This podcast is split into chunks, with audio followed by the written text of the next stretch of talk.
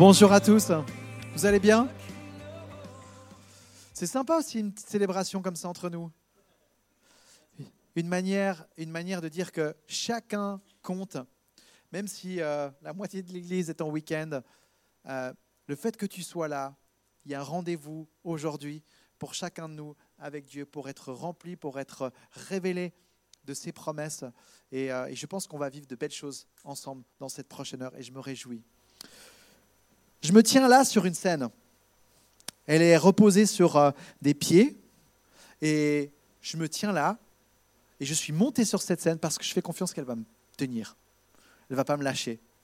Et d'ailleurs, vous aussi, vous vous rendez peut-être pas compte, mais vous êtes sur un parterre qui est tenu par des centaines et des centaines de petits pilotis comme ça, qui permettent d'avoir cette surface plate. Et je le sais parce qu'on a rénové cette salle il y a dix ans en arrière.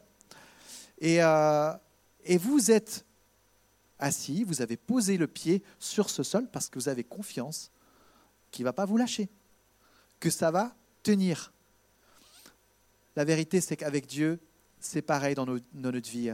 Le fait de savoir qu'il est là et qu'il me porte dans ses mains et que je peux aller, même si je ne sais pas à quoi va ressembler ma journée, mais que je suis porté dans ses mains, ça change tout. Ça fait toute la différence.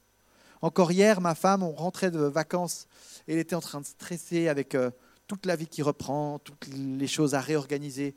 Elle me dit, mais toi, t'es pas stressé, quoi.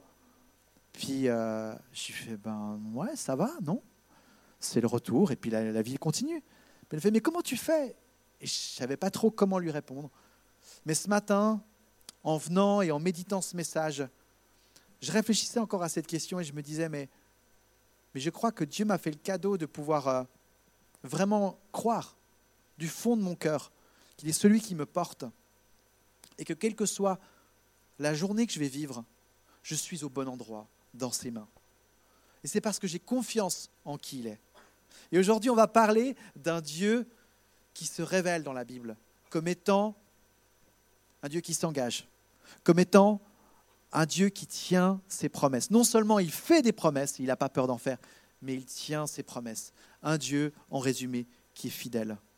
Et c'est peut-être une des valeurs clés, corps, qui, euh, me bouleverse, qui me chamboule, qui me touche le plus de manière générale, c'est la fidélité. Parce que je sais que si mon Dieu, il est fidèle, alors tout ce qu'il dit qu'il est, il l'est. Vous voyez ce que je veux dire? Tout tient sur le fait qu'il est fidèle. On va parler de ce mot alliance aujourd'hui. C'est un mot très spécial. C'est un mot, j'aurais envie de dire, que, que Dieu il a inventé. Parce qu'il ne se retrouve pas si facilement dans nos relations, dans notre vie de tous les jours. Le mot alliance, il est même parfois mal connu. Et il a des ingrédients qui sont très intéressants et que j'ai envie de nous rappeler ou alors de t'expliquer si tu découvres ce terme pour la première fois. Le mot alliance, il a à la fois un caractère, on va dire, contraignant, euh, formel, officiel. C'est en général euh, quelque chose sur lequel tu t'engages, il y a une histoire d'engagement. Ça peut faire un peu peur. Et puis en même temps, le mot alliance, il contient aussi toute la part d'amour, de passion, d'intimité, de profondeur qui peut être vécue dans la relation dans laquelle tu fais alliance. Et si on rassemble les deux, on a quelque chose d'énormément intéressant. On a un mélange d'amour et de loi. Et c'est pour ça que ce terme, il a un caractère unique parce qu'on ne le retrouve pas ailleurs. Si je prends l'exemple, je sais pas, d'un contrat de business que tu vas faire ou un contrat de vente, ça va être quelque chose de formel, de contraignant tu vas t'engager, euh, tu vas t'attendre à ce que celui qui a signé le contrat avec toi, il va honorer ses engagements. Donc, le caractère contraignant, formel, il est là. Et dans une relation, euh, par exemple, d'amitié, tu vas pas avoir de caractère contraignant. L'idée, c'est si cette amitié m'apporte du plaisir, eh ben, je la vis. Et donc, dans cette facette-là de la relation. Il y a l'amour, il y a l'intimité, il y a le fait d'avoir du plaisir, la passion peut-être, c'est une relation amoureuse. Et en mettant tout ça ensemble, on a l'alliance. Et l'alliance, elle existe dans notre vie tous les jours, on la voit notamment dans le cadre du mariage. Le mariage, c'est un terme qui a été inventé lui aussi par Dieu et qui contient ces éléments de l'alliance. Une femme et, un homme qui s'engagent. Ils choisissent d'être liés par une promesse, par un contrat qui les engage à se respecter, à s'honorer, à rester fidèles l'un envers l'autre. Et en même temps, dans leur histoire, il faut aussi qu'il y ait un peu d'amour.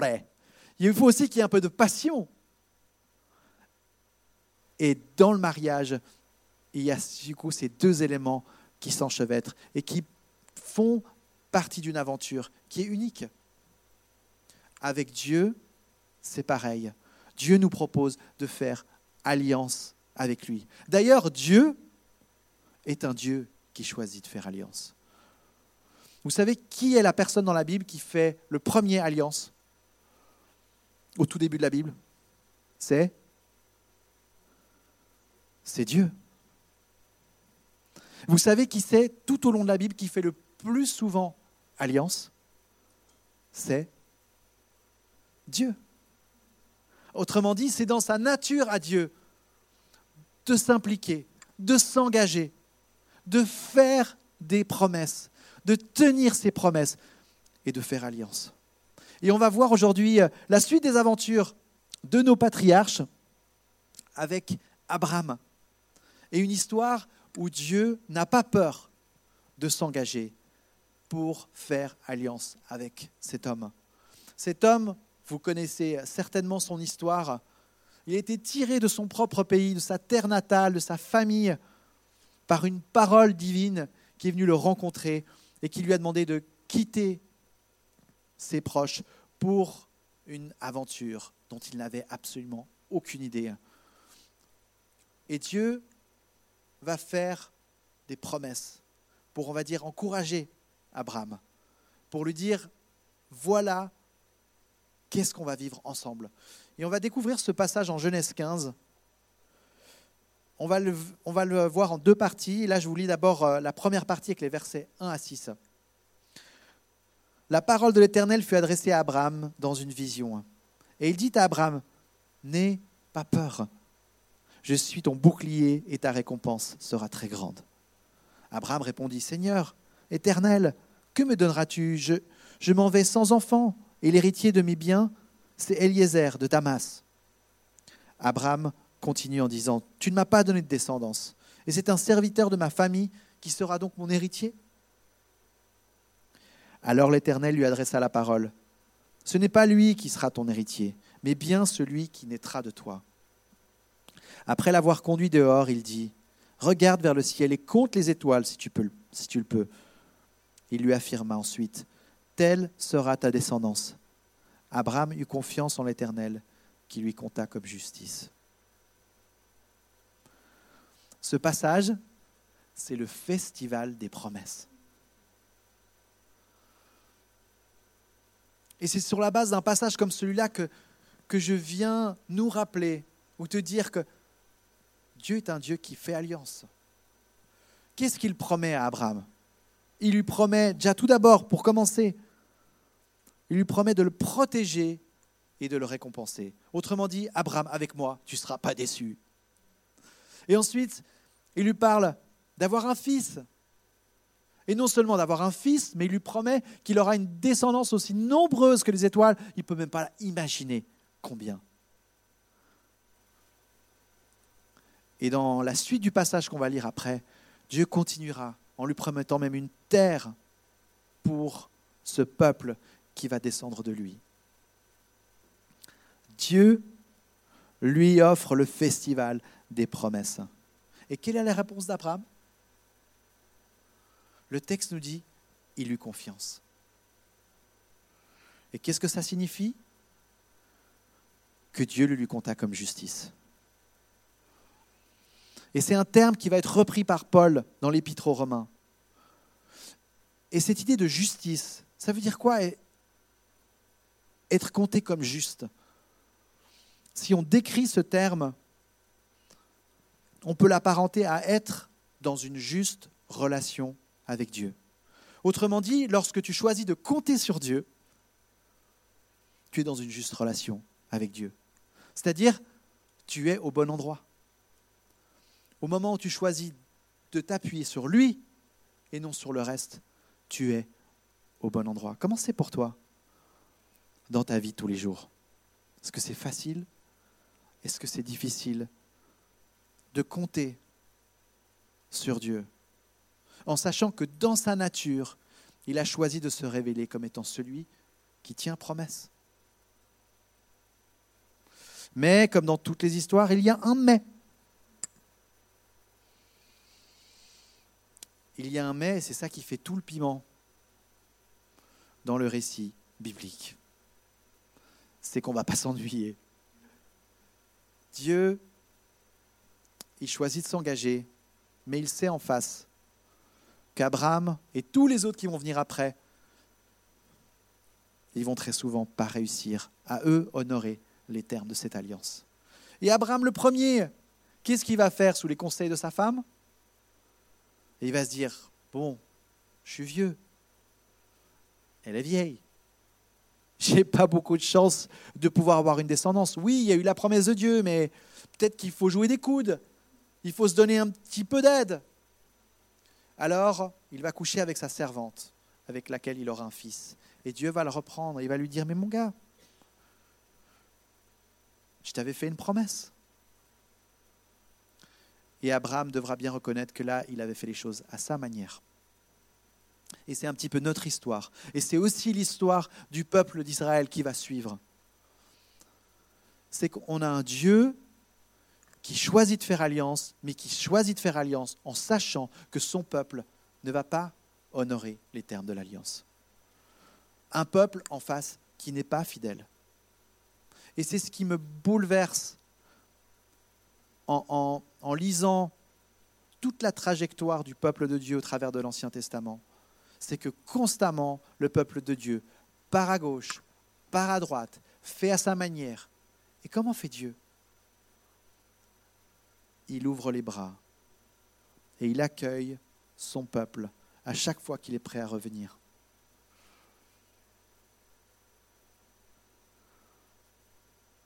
C'est exactement ce que les jeunes ce week-end y font. Ils vivent le chemin de retour pour revenir dans les bras de Dieu c'est la repentance. C'est choisir de dire, je compte sur lui. J'ai essayé de faire par mes propres forces, ça marche pas, ça ne m'emmène pas très loin, je fais des bêtises, je retourne dans les bras de celui qui tient sa parole. Et on a parlé de santé mentale tout à l'heure, mais peut-être que là, il y a un ingrédient, un premier ingrédient qu'on peut semer dans nos vies, celui de choisir dans quel camp on est, sur qui on compte vraiment? C'est là qu'on commence à semer les graines de l'esprit. Et lorsqu'on sème les graines de l'esprit, qu'est-ce qu'on récolte? Les fruits de l'esprit. Et dans les fruits de l'esprit, il y a de la joie. Dans les fruits de l'esprit, il y a de la paix. Il y a plein de bonnes choses pour voir une jeune génération dans notre région se lever, armée, avec tout ce qu'il faut pour combattre la dépression. Et c'est une des raisons pour lesquelles, quand je me projette avec notre Église, avec la mission que Dieu nous donne, on a de belles choses à faire, de belles choses à vivre. On a réellement un champ de bataille sur lequel Dieu veut nous emmener pour combattre. Donc, on a entendu que Dieu, dans sa nature, est celui qui s'engage. Non seulement il est celui, celui ce Dieu-là. Mais en plus, il choisit quand même de faire alliance avec ceux qui vont le décevoir. OK? C'était la deuxième étape. Et la troisième étape, pour montrer à quel point Dieu est bon, c'est qu'il choisit même de faire notre part. La part que nous, on n'arrive pas à faire. Et on va lire la suite de ce passage en Genèse 15 pour comprendre un petit peu comment ça se passe. L'Éternel dit à Abraham, prends une génisse de trois ans une chèvre, une chèvre de trois ans, un bélier de trois ans, une tourterelle et une jeune colombe. Abraham prit tous ces animaux, les coupa par le milieu, et mit chaque morceau l'un vis-à-vis de l'autre, mais il ne partagea pas les oiseaux. Au coucher du soleil, un profond sommeil tomba sur Abraham. Et voici qu'il fut assailli par la terreur et une grande obscurité. Quand le soleil fut couché, il y eut une obscurité profonde et un four fumant, et des flammes passèrent entre les animaux partagés. Ce jour-là, l'Éternel fit alliance avec Abraham en disant, C'est à ta descendance que je donne ce pays, celui qui va du fleuve d'Égypte jusqu'au grand fleuve, jusqu'à l'Euphrate.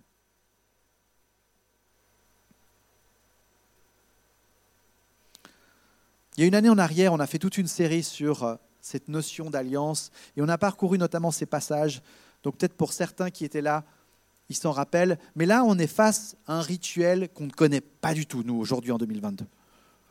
Couper les animaux en deux, euh, faire une sorte de mise en place où on passe au travers, le sang coule, enfin, c'est assez macabre. Et pourtant, le texte nous donne absolument aucune indication de pourquoi Abraham doit faire ça. Ça veut dire que l'auteur de l'époque, Moïse, sait que son audience comprend très bien de quoi il s'agit.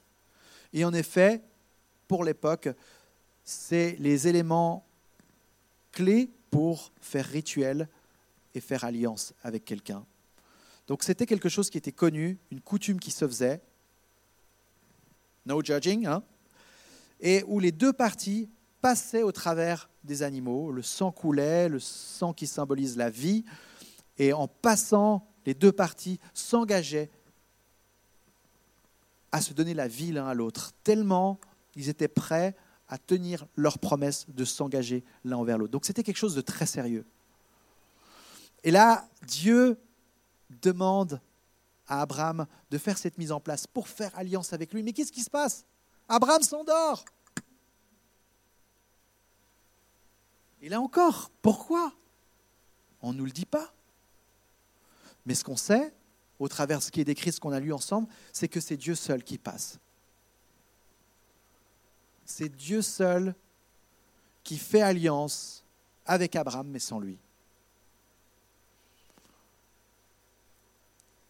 Dieu est en train de protéger Abraham parce qu'il sait qu'il ne va pas y arriver. Parce qu'il sait qu'il ne sera pas capable de protéger d'honorer les termes de cette alliance. Alors Dieu, et c'est comme ça qu'il se révèle tout au long de la Bible, il est non seulement celui qui est fidèle, non seulement celui qui s'associe avec celui qui ne tient pas, mais il est prêt à faire sa part. Waouh Moi, ça ne me laisse pas indifférent. Et cette histoire est une de ces histoires nombreuses qui pointent sur Jésus-Christ, sur qui il est, sur la raison de sa venue.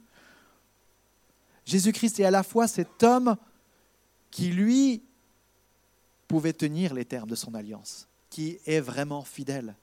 Et en même temps, il est cette part qui représente Dieu, de celui qui fait ce qu'on est appelé à faire. Il fait notre part.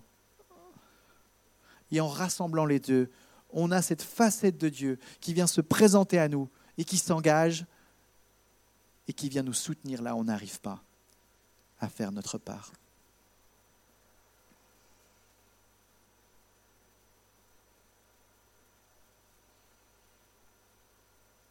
Alors quelle est notre réponse?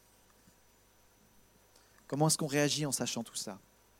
Parce que j'ai pris du temps là dans mon message pour déployer toute cette facette de Dieu, pour qu'on soit émerveillé, pour qu'on soit chamboulé, bouleversé, pour qu'on arrive à un stade dans nos vies où on puisse dire, mais si Dieu est comme ça avec moi, alors moi aussi, je veux être un homme de promesse. Je veux être un homme de fidélité. Et je crois que c'est une partie fondamentale de notre raison d'être sur Terre c'est de représenter Dieu dans sa facette de fidélité et de promesse. Et mon rêve pour notre Église, c'est que l'on grandisse et que l'on continue à avancer dans la vie et que l'on continue à voir des jeunes se lever qui sont des hommes et des femmes de fidélité. Et c'est ma deuxième partie de message. Dieu fait de nous des hommes et des femmes de promesse. Pourquoi c'est important?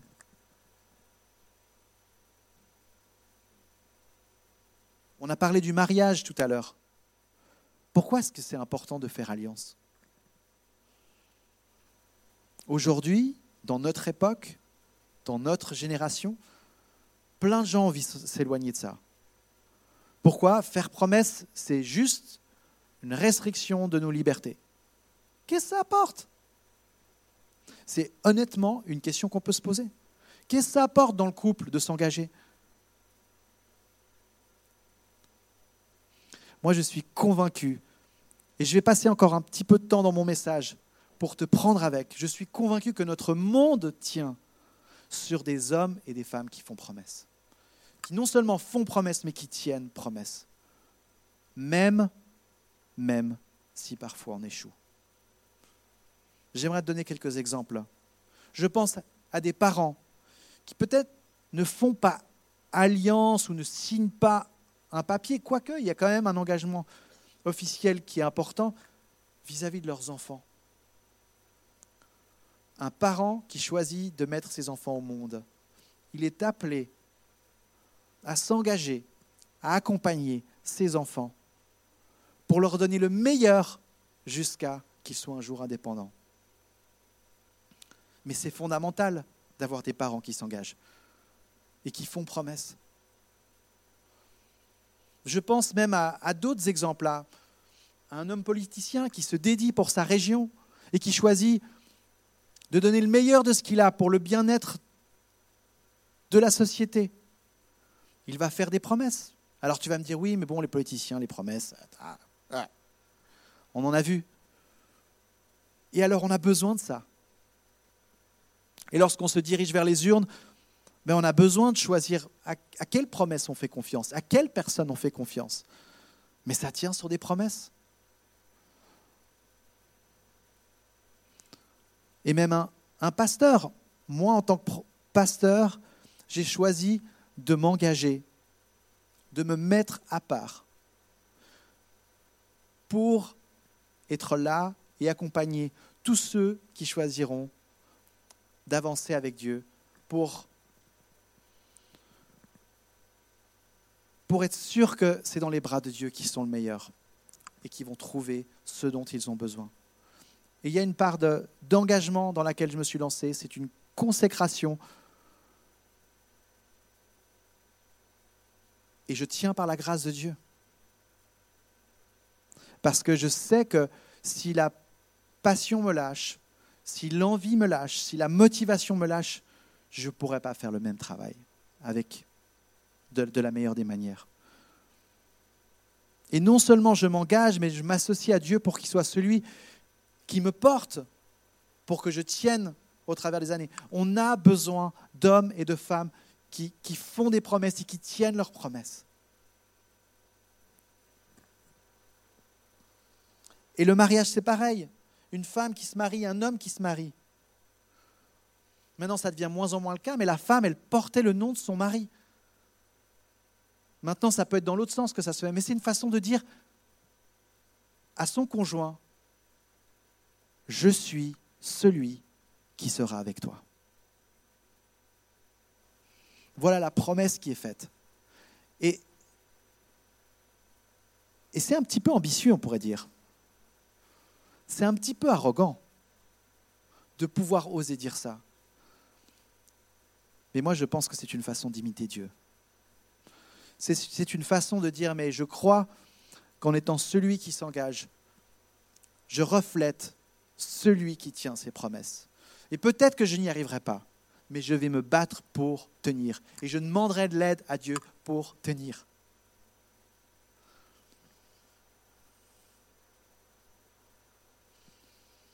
Je crois que une promesse, ce n'est pas une restriction de liberté. C'est justement la liberté de ne pas dépendre des circonstances. Parce que sans engagement, sans cadre, mais tu vas où le vent te mène. Et tu crois que tu es libre, mais c'est souvent les circonstances qui t'emmènent là où elles, elles veulent. Un engagement, c'est choisir de tracer la route au milieu de la jungle de l'incertitude. Et moi, j'aime bien savoir où je vais, pas toi?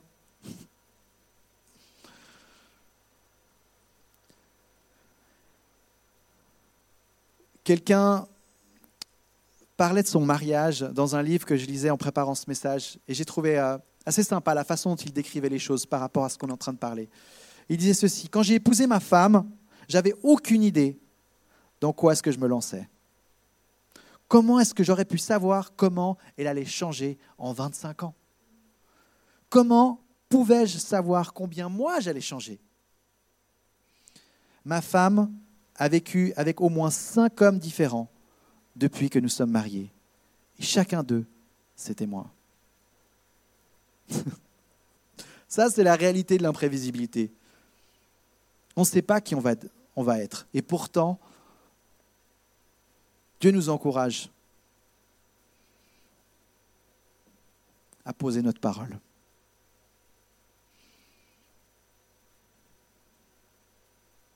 Et à choisir d'être des hommes et des femmes qui tiennent droit et qui se tiennent à ce qu'ils ont dit.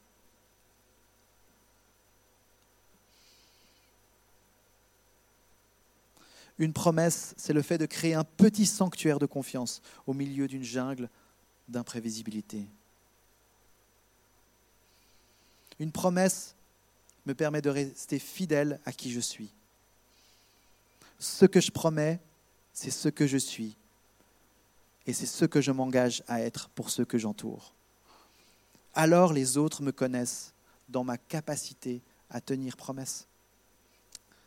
Et toi et moi, je sais que nous voulons être connus pour être des personnes de confiance, pour être des personnes sur qui on peut compter. Parce que si tu n'es pas une personne de confiance, qui tu es?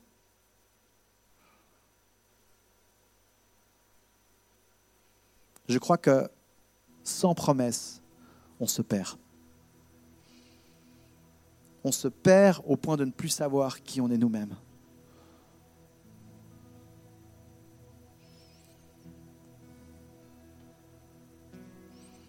C'est vrai. Sans doute qu'une fois ou l'autre, on échouera. On n'y arrivera pas. Mais qu'est-ce que c'est bon de savoir que, la parole nous montre que Dieu est toujours celui qui nous ouvre les bras pour revenir. Il est toujours celui qui nous accueille. Alors moi, ça me donne envie de revenir alors moi, ça, me donne envie de croire que je peux le faire. Parce que même Dieu se présente comme étant celui qui va me donner les forces dont j'ai besoin. En Dieu, j'ai tout. J'ai le contenu de ma promesse. J'ai la capacité de savoir que j'aurai la force nécessaire pour tenir. Et j'ai même la conviction qu'il sera là au cas où je me plante. Qu'est-ce que j'ai besoin d'autre? Anna Arendt, qui est une euh, intellectuelle du XXe siècle, voici ce qu'elle a dit. La seule façon de vaincre l'imprévisibilité de ton avenir,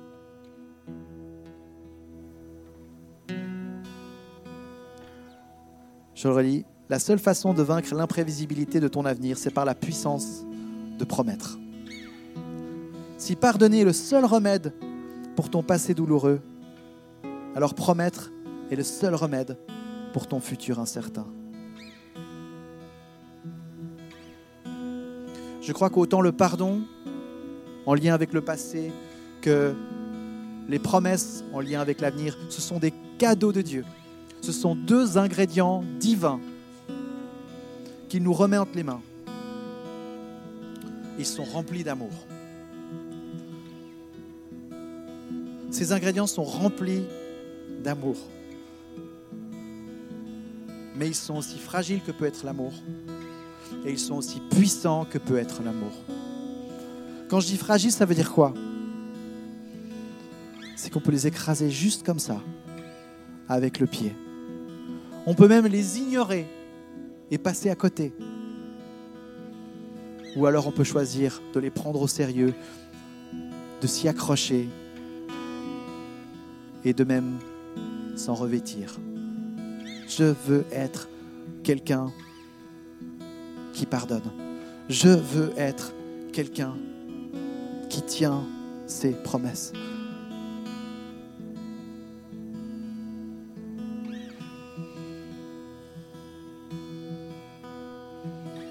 La vie communautaire, que ce soit le mariage, la famille, les amis, l'Église, la société, elle tient non sur des sentiments, mais sur des promesses tenues, je peux vous le dire. Ce n'est peut-être pas facile, mais par la grâce de Dieu, par sa nature, Dieu nous emmène sur un chemin pour le refléter.